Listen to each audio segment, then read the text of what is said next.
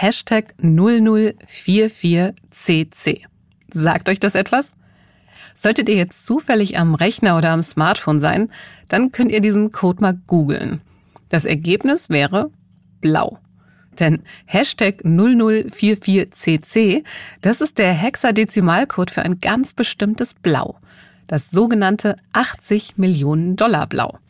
Denn Microsoft hat in einer Studie herausgefunden, dass Links im Internet, die exakt dieses Blau als Farbe haben, deutlich häufiger angeklickt werden als Links in anderen Blautönen oder anderen Farben. Und das ist nur ein Beispiel für die ungeheure Wirkung, die Farben auf uns haben. Um die Macht der Farben auf unsere Gefühle, Gedanken oder Reaktionen geht es in dieser Folge. Und in unserer Rubrik beantworte ich die Frage, die uns unsere Hörerin Celine geschickt hat. Sind helle Augen lichtempfindlicher als dunkle? Ich bin Antonia Beckermann und ich freue mich sehr, dass ihr heute zuhört. Aha. Zehn Minuten Alltagswissen. Ein Podcast von Welt. Das Gelbe vom Ei. Rot sehen auf rosa Wolken schweben oder jemandem das Blaue vom Himmel versprechen. Es gibt jede Menge Redewendungen, die mit Farben zu tun haben. Wahrscheinlich fallen euch jetzt gerade noch viele andere ein. Und jede dieser Redewendungen hat natürlich auch einen Hintergrund. Am Ende dieser Folge können wir den sicher besser verstehen. Denn heute geht es um Farbpsychologie und die Frage, in welchem Ausmaß Farben die Gefühle, Gedanken, Reaktionen und Entscheidungen von Menschen beeinflussen. Unternehmen nutzen zum Beispiel Farben fürs Marketing. Ein Beispiel, Blau steht für Frische. Ihr findet die Farbe deswegen häufig bei Hygieneartikeln. Im Netz findet ihr noch viele andere spannende und auch lustige Beispiele, was Farben mit uns machen können. Und ihr stoßt auf jeden Fall auf diesen Namen. Axel Büter. Axel Büter ist Professor für visuelle Kommunikation an der Bergischen Universität Wuppertal und er ist Leiter des Instituts für Farbpsychologie. Ich freue mich, dass er jetzt meine Fragen zur Macht der Farben beantworten kann. Hallo, Herr Professor Bücher. Hallo. Herr Professor Büter, ich würde gern damit beginnen, indem ich Ihnen jeweils eine Farbe nenne und Sie ordnen der Farbe idealerweise ganz kurz eine Eigenschaft zu, okay? Gerne. Rot. Vital, verlegen, dominant, auch, auch gefährlich. Blau. Wahrhaftig, in Grenzen, vielleicht auch wehmütig und kühl. Gelb aktivierend, heiter, frisch oder auch ein bisschen empfindlich. Grün. Sehr natürlich, sehr gesund, auch ein bisschen romantisch und unreif. Uh, na jetzt weiß ich, ja bin ich gespannt, ob unsere Hörer jetzt schon irgendwie ihre Lieblingsfarben vor sich sehen. Jeder von uns hat ja auf jeden Fall Lieblingsfarben. Was verraten die denn über uns? Die Lieblingsfarben haben merkwürdigerweise nichts damit zu tun, was wir so an Farben einkaufen, Kleiderschrank haben, an Kosmetik verwenden, also was wir für Farben präferieren, sagen wir in der Farbpsychologie, sondern die haben was damit zu tun, wie wir in der Öffentlichkeit gesehen werden möchten. Deshalb haben die meisten Menschen in Deutschland auch als Lieblingsfarbe Blau, weil Blau ist wahrhaftig und ehrlich und ne, vertrauensbildend und das ist natürlich eine tolle Farbe. Währenddessen Braun, was die meisten Leute tatsächlich sehr viel im Kleiderschrank, in der Wohnung und so weiter haben, also Naturmaterialien, sind wunderschöne Farbe, aber keiner möchte Braun als Lieblingsfarbe haben. Gibt es denn auch bestimmte Farben, die wir lieber meiden sollten? Das ist tatsächlich so, weil eine biologische Funktion der Farbe ist tatsächlich uns zu warnen. Das hat positive wie auch negative Aspekte. Also Warnfarbe heißt immer, dass wir in Bruchteilen von Sekunden tatsächlich darauf reagieren. Das kann uns wie bei der Ampel das Leben retten, weil in Hundertstel von Sekunden sehen wir die Ampel und äh, können den Bremsvorgang auch einleiten oder Notaus und ähnliche Dinge. Aber es kann natürlich auch eine Faszination sein. Also nicht nur Warnung, sondern Faszination. Das heißt, wenn wir aus sicherer Entfernung zum Beispiel äh, eine Farbe in einem anderen Kontext betrachten, dann kann natürlich so eine rote Farbe auch für uns mal äh, sehr erregend wirken. Die kann für uns irgendwie sexy wirken und so weiter, irgendwie einfach auch schön sein und so weiter. Das heißt, bei jeder Farbe muss man immer gucken, sie warnt einen zwar auch ein bisschen, aber sie hat auch eine Faszination. Was passiert denn genau im Gehirn jetzt, wenn wir Farben sehen? Ja, die ganze Umwelt ist voller Farben. Das heißt, wenn wir uns umschauen, merken wir, wir können eigentlich nicht nicht Farben sehen, wie Paul Watzlawick, der Philosoph, das mal formuliert hat. Farben sind also nicht einfach da, die sind also nicht ein Bestandteil unserer Umwelt, sondern sie existieren tatsächlich nur in unserem Kopf. Sie werden also in dem Vorgang der Wahrnehmung zwischen Netzhaut und Gehirn erst produziert Und im Prinzip sind sie ein psychisches und kein physikalisches Phänomen, was wir ja lange Zeit dachte. Und die Grundaufgabe, die biologische Funktion ist tatsächlich, sie soll unser Erleben und Verhalten verändern. Also Farbe ist tatsächlich da und wir können sie sehen, weil sie ein Medium zur Verhaltensänderung ist. Und das erforschen wir auch in unserem Institut für Farbpsychologie. Verhaltensänderung, jetzt haben Sie schon was genannt. Haben Farben denn wirklich die Macht, unsere Entscheidungen zu beeinflussen? Ja, ganz massiv. Das ist, wie gesagt, auch äh, ganz stark die evolutionäre Entwicklung unseres Wahrnehmungssystems. Ungefähr 60 Prozent äh, der Arbeit unseres Gehirns wird ja darauf verrichtet, tatsächlich Farbe zu dekodieren. Also das ist das Medium, womit wir tatsächlich mit der Umwelt in Verbindung sehen, auch mit Tönen und mit Berührungen natürlich und Gerüchen sind wir mit der Umwelt in Verbindung. Aber der Großteil funktioniert tatsächlich über das Sehen. Und das hat sich bei uns evolutionär so entwickelt, weil Farbe tatsächlich das Verhalten steuert. Also nicht nur die Bienen schwirren zur Blüte und bekommen dann Nektar und verbreiten dann im Prinzip die Pollen und die Gebiete, wo diese Pflanzen wachsen, sondern auch wir profitieren sehr stark von der Farbe. Wenn wir in den Supermarkt einkaufen gehen, dann werden wir quasi ferngesteuert von äh, Farben und kaufen ständig Sachen, die wir eigentlich vielleicht gar nicht unbedingt wollen, die vielleicht gesund aussehen, aber nicht gesund sind. Kaum jemand guckt noch auf ein Verfallsdatum, wenn die Sachen frisch aussehen, weil sie voller Farbstoffe sind. Beim Shoppen geht es weiter. Wir kaufen ständig Klamotten, die wir vielleicht überhaupt nicht brauchen, die in unserem Kleiderschrank hängen, die auch nicht gut kombinierbar sind unter Umständen. Also wir werden ständig verführt von Farben. Aber man muss auch sagen, es hat sehr nützliche Aspekte, weil wir können uns tatsächlich auch gesund nach den Farben des Regenbogens ernähren oder auch eine Umwelt finden für uns zu Hause, zum Beispiel, indem wir uns einrichten, die uns tatsächlich gut tut, in der wir uns wohlfühlen, in der wir besser arbeiten, lernen und leben können. Zum Thema nützlich habe ich auch eine Sache gelesen, die mich interessiert hat. Stimmt es, dass Farben unser Gedächtnis verbessern können? Ja, weil Farbe gerade so einen starken Impact hat. Das heißt, alles, was wir sehen, wird tatsächlich über Farben generiert. Wir haben in der Netzhaut, wenn wir uns jetzt in die Pupillen gucken würden, in die Augen, dann sieht man dieses schwarze, ja, diese schwarze Mitte, die im Prinzip ist das so eine ganz kleine Stelle. Und wenn man dann fotografiert herein, dann sieht man die manchmal glutrot leuchten. Ja, dann sehen wir uns quasi mitten ins Gehirn. Das heißt, dieser kleine Punkt, dieses kleine Zentrum, da wird unsere gesamte Lebenswirklichkeit konstruiert aus lauter kleinen Farbpixeln, die da in der Mitte konzentriert sind. Und die werden tatsächlich dann auch weiter transportiert, erstmal ins Gefühlszentrum. Ja, sie werden erstmal in den Thalamus, der ist wieder verbunden mit dem limbischen System.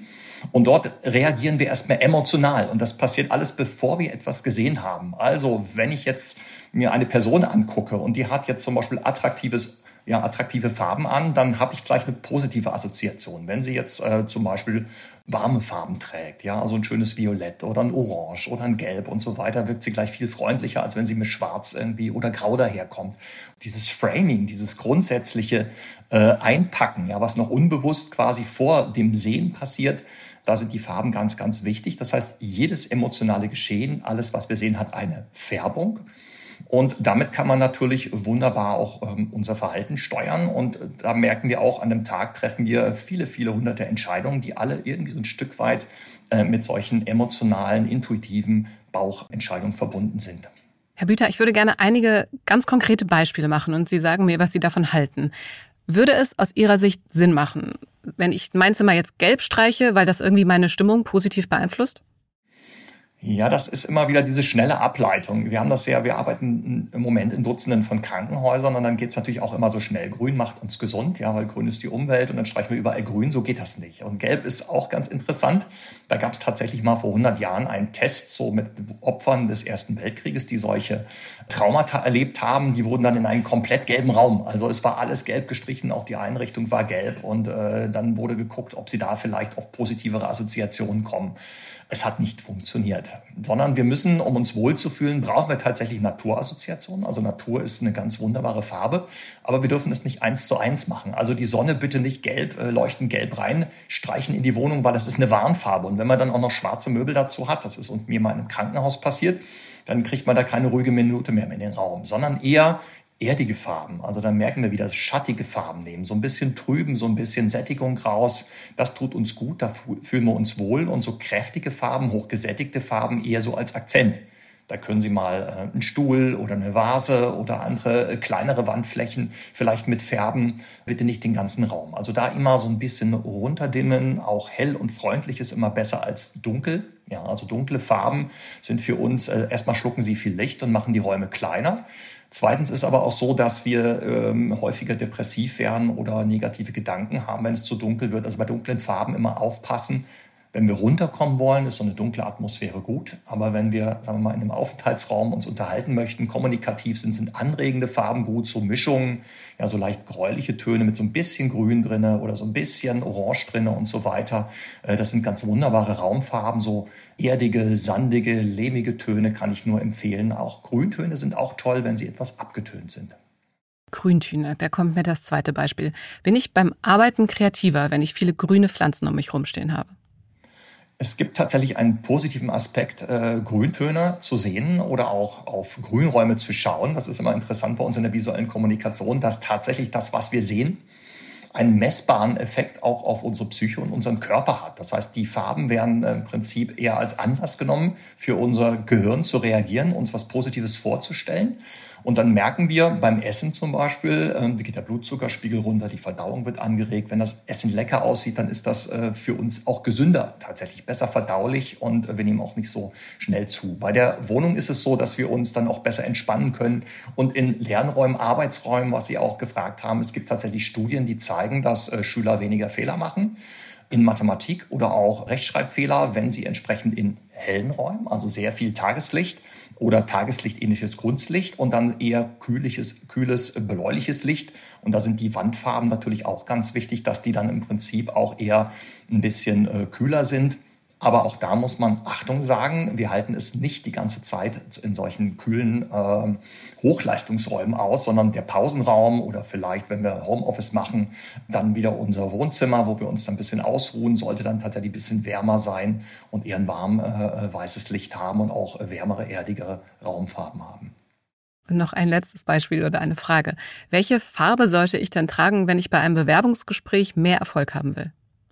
Das ist auch ganz interessant, so ähnlich wie die Frage zur Hochzeit oder was auch immer. Also es muss natürlich sagen, Menschen sind sehr unterschiedlich und auch die Anlässe der Bewerbung sind sehr unterschiedlich. Das heißt, es ist nicht relativ, bei Farben ist nie was relativ, sondern es muss immer inhaltsbezogen sein. Für mich sind Farben eine Sprache, also Mittel der nonverbalen Kommunikation.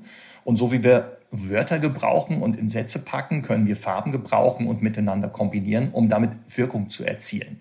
Wenn Sie also auf ein Bewerbungsgespräch gehen und sich für eine sehr kommunikative Tätigkeit, wo es sehr stark darauf ankommt, dass Sie ein freundlicher Mensch sind, dann sollten Sie vielleicht eher warme Farben tragen und nicht schwarz oder grau oder weiß irgendwie nehmen. Wenn Sie eher sehr seriös, also in der Buchhaltung arbeiten und Sie müssen sehr gewissenhaft sein. Also man kann das habe ich in einem Experiment gemacht, irgendwie mit Hunderten von Probanden. Tatsächlich, wenn man die Kleiderschränke ausräumt, kann man tatsächlich die Big Five der Persönlichkeitseigenschaften ablesen, wie ein offenes Buch. Also man kann tatsächlich sagen, ist das ein sehr gewissenhafter Mensch?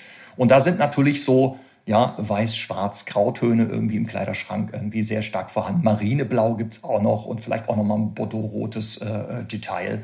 Also solche eher äh, etwas konventionellen Farben, auch so gerne als äh, Businessfarben, die sind natürlich dann wieder ganz gut äh, für ein Bewerbungsgespräch, wo es tatsächlich eher so um Führungspositionen oder auch um Organisations- und Leitungstätigkeiten geht. Herr Professor Büter, ganz vielen Dank. Stimmt das wirklich? Mythos oder Wahrheit? Der Sommer ist endlich da. Und damit die Sonne und auch die Zeit der Sonnenbrillen. Ich persönlich trage sie auch tatsächlich sehr häufig, weil meine Augen super lichtempfindlich sind. Liegt das vielleicht daran, dass ich blaue Augen habe? Auf diese Frage hat mich unsere Hörerin Celine gebracht. Sie hat uns geschrieben und gefragt, sind helle Augen lichtempfindlicher als dunkle? Liebe Celine, danke für diese spannende Frage. Ich habe also recherchiert und Folgendes herausgefunden. Blaue oder grüne Augen sind tatsächlich lichtempfindlicher als braune. Dafür muss ich einmal kurz erklären, wie überhaupt unsere Augenfarbe entsteht. Welche Farbe unsere Augen haben und auch unsere Haare oder unsere Haut, das hängt von dem Stoff Melanin ab. Melanine, das sind dunkelbraune, gelbliche oder rötliche Pigmente. Und je weniger Melanine man produziert, desto heller sind unsere Augen.